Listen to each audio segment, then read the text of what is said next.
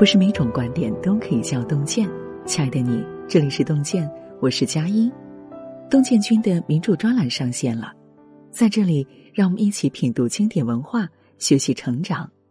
那么今天想和大家分享到的文章是《皮囊》，人生四种苦，熬过去才算数。一起来听。生活从来就不是一个太好的观看者。他更像是一个苛刻的导演。九年前，三十岁的蔡崇达在他的小说《皮囊》中写下了这句话，为我们讲述了一个个真实的生存故事。他以故乡和时光为坐标，推演到自己，无论是余乡小镇的风土人情，亦或是大都市的光怪陆离，在蔡崇达的笔下，都显得温吞而悲悯。在这些被岁月侵没的老故事里，没有英雄式的人物，有的只是和我们一样的普通人。他们在人生的苦难里挣扎，有的浴火重生，有的粉身碎骨。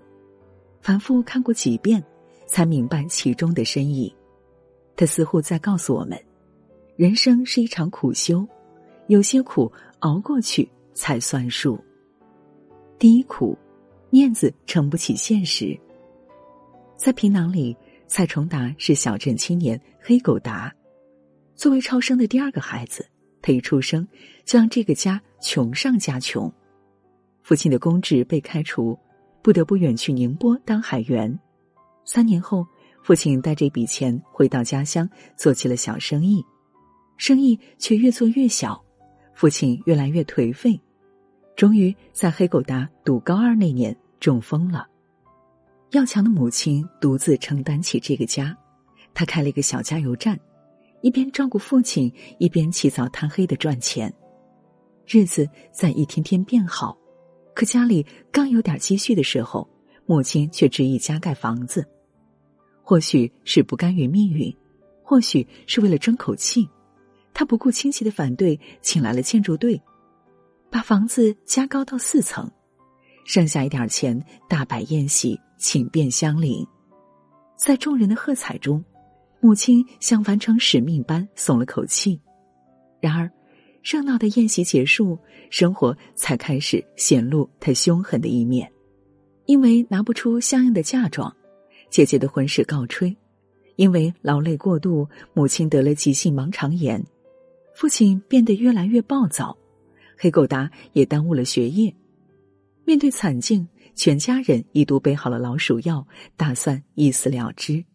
所有人都不理解母亲为何要执意建房子，直到很多年后，蔡崇达才明白，母亲是为了父亲的脸面，为了让全家人脸上有光。只是在当时，出了胸中的这口闷气，必然要受生活的窝囊气。一书曾说。面子是一个人最难放下的，又是最没用的东西。当你越是在意它，它就会越发沉重，越发让你寸步难行。生活百转千回，活得通透的人都明白，面子是给别人看的，日子才是给自己过的。第二苦，亲情抵不过人性。说起儿时的朋友。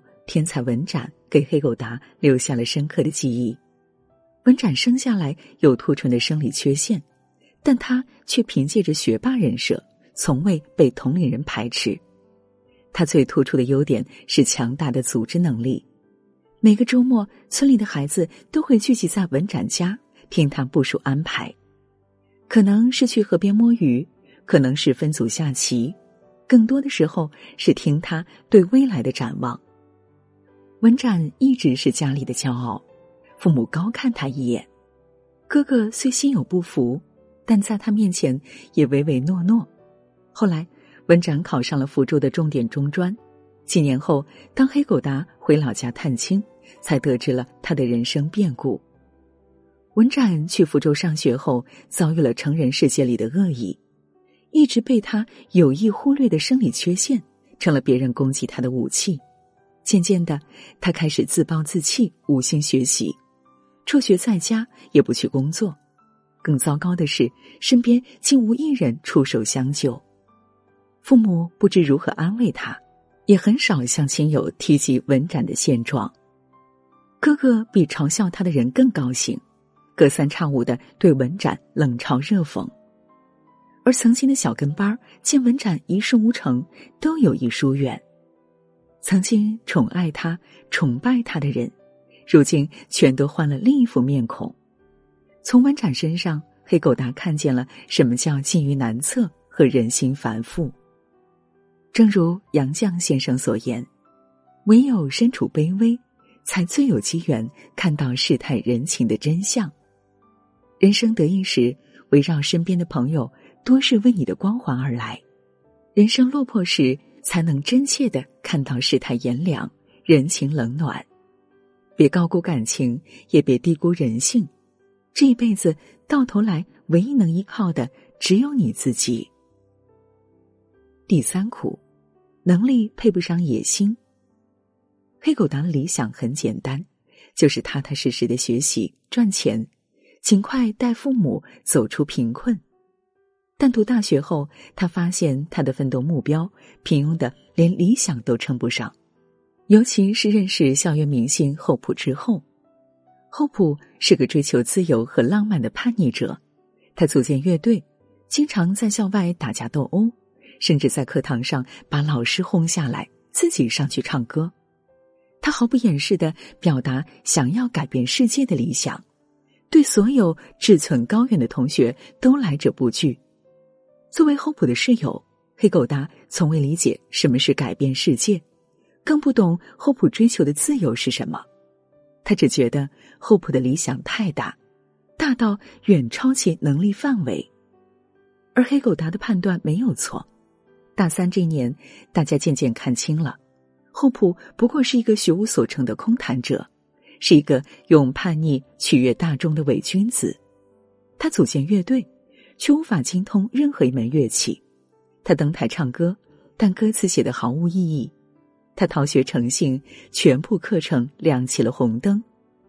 他守着过度膨胀的理想，沉沦在自己打造的幻境中。之后，他的人生开始急转直下，被学校开除，在父母的安排下去乡村教书。两年后，他终于受不了理想和现实的差距。仓促的结束了自己的生命，在皮囊里，蔡崇达显然对厚朴的故事倾注了更多的心血。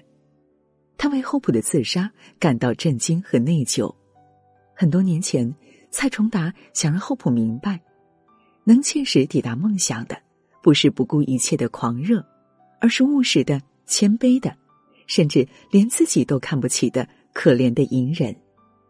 所有的梦想。都建立在生活之上，而生活永远要求我们具备与梦想相匹的能力。只可惜厚朴始终没有听懂。第四苦，感情抵不过命运。在黑狗达工作三年后，他惊讶的发现自己攒下了将近二十万，脑子里的第一个念头就是带偏瘫的父亲去美国治病，可父亲没有给他这个机会。在一个下着雨的午后，永远的离开了他。虽然早知道会这样，但一家人，尤其是不信命的母亲，还是难以接受。因为从父亲中风那年起，母亲就正式向命运宣战，并笃信自己会赢。医生说康复的希望很小，但母亲还是用自己的土办法来治。他把所有的爱融化在每天的营养膳食里，还不停的鼓励父亲走出门多活动。不仅如此，母亲还遍访他的神明朋友，烧香磕头，祈祷父亲早日康复。在母亲数十年如一日的精心照料下，父亲胖了不少，脸色也好了很多。他时常向邻里竖起大拇指，夸赞母亲的不简单。而母亲也一度认为自己赢了，直到父亲去世，他才恍然大悟：人怎么能赢得了命运呢？更何况是生死大事，岂能是人力可定？过了很久，母亲才从这件事里走出来，并跟着黑狗达去了北京，并非是时间冲淡了感情，而是母亲学会了与命运和解。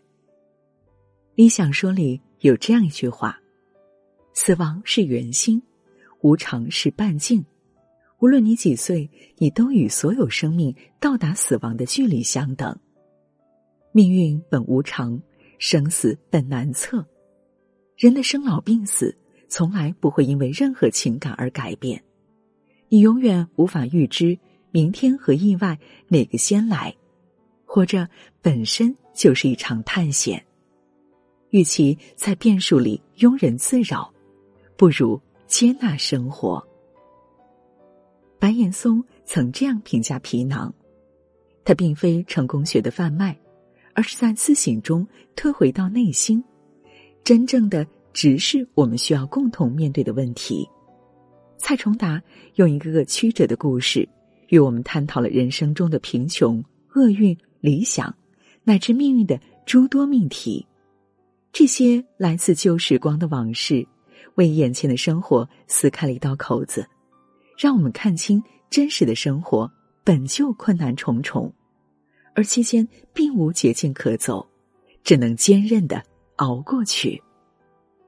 就如董卿所言：“真正的强者是含着泪继续奔跑的人。”生活从来没有奇迹。